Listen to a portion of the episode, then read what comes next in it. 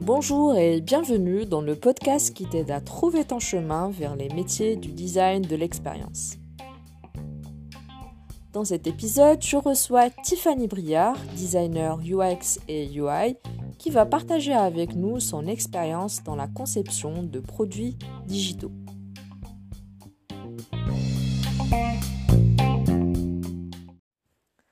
Tout d'abord, merci d'avoir accepté mon invitation. Et avant tout, raconte-nous un peu comment tu es arrivé dans l'UX. Euh, alors déjà, merci pour l'invitation. C'est un plaisir d'être avec toi ce soir. Euh, alors j'ai un parcours assez atypique puisque j'ai fait une licence de bio, puis un BTS communication. Euh, ensuite, j'ai été chargée de communication dans un CE pendant un an. Et ensuite, j'ai fait une reconversion professionnelle euh, dans la conception multimédia. Et c'est à ce moment-là que j'ai découvert l'UX et lui. Et donc, euh, je me suis lancée euh, dans ce domaine-là après mon stage de fin de formation, puisque c'est un domaine qui m'a vraiment passionnée pendant mon stage. Et donc, j'ai décidé d'en faire mon métier à ce moment-là. J'ai vraiment eu un coup de cœur mhm. pour ce métier-là. Euh, je continue du coup à me former au quotidien à travers des formations, à travers des livres, des podcasts, euh, des blogs et ce genre de choses. Et du coup, je suis maintenant à mon compte depuis trois ans et je vis de ma passion, donc c'est génial. Superbe, très beau parcours, Tiffany.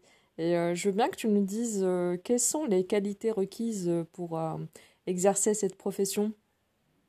Alors pour moi, c'est important d'être euh, empathique, euh, d'avoir le sens de l'écoute, le sens de l'observation, euh, d'être curieux, d'être créatif. Et je pense que savoir se remettre en question, c'est quelque chose d'important aussi pour moi. Superbe. Merci. maintenant, on va rentrer dans le vif du sujet. Et, et donc, concrètement, comment on fait pour concevoir un produit?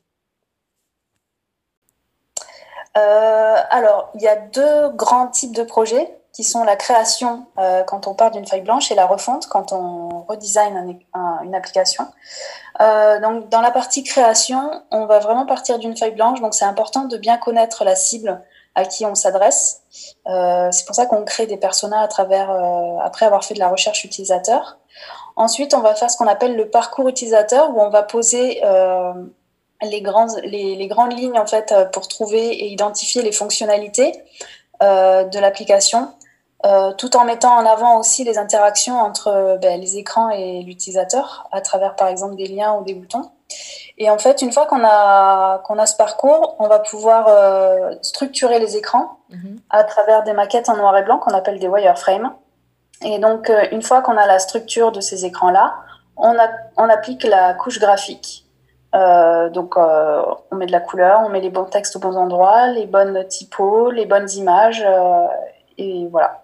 Donc ça, c'est pour la partie création. Et pour la partie refonte, on aura un audit de ce qui existe pour voir ce qui va et ce qui ne va pas, et, et corriger les problèmes d'ergonomie. Et ensuite, on a le parcours utilisateur éventuellement à reprendre s'il y a besoin. Et ensuite, on restructure les écrans et on applique la couche graphique. Tout pareil que pour la création.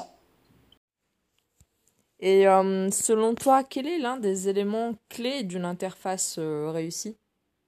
Euh, Alors pour moi, c'est savoir utiliser les bons mots au bon endroit. par exemple, là, je travaille sur le site d'une comédienne qui est basée à Lyon et elle fait de la formation. Sauf qu'elle ne veut pas utiliser le mot formation. Donc, elle m'a mmh. proposé le mot pédagogie. Et donc, je lui ai demandé, est-ce que les gens qui vont venir sur ton site vont comprendre ce qu'il y a derrière le mot pédagogie? Elle m'a dit, hm, je suis pas sûre. Du coup, je lui ai demandé, OK, qu'est-ce que tu veux mettre derrière ce menu pédagogie? Donc, elle m'a expliqué qu'elle voulait accompagner des, jeunes artistes à créer leur premier spectacle, euh, etc. Et donc, du coup, j'ai dit, ben, pourquoi ne pas l'appeler accompagnement artistique? Mhm. Elle m'a dit, ah, mais oui, c'est vachement plus parlant et je pense que les gens ils vont comprendre et tout ça.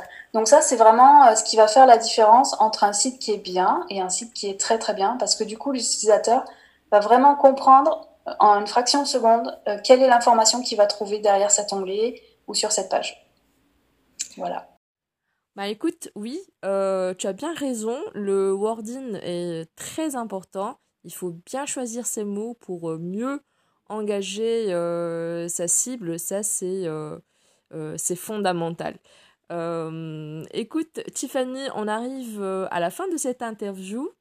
Dis-nous maintenant, on fait comment pour garder le contact avec toi?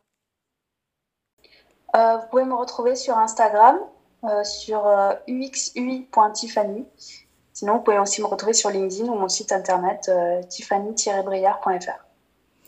Super, très bien. Merci beaucoup euh, Tiffany pour ta participation et euh, je te dis euh, à la prochaine peut-être. À la prochaine et merci pour l'invitation. Merci, ciao. Ciao.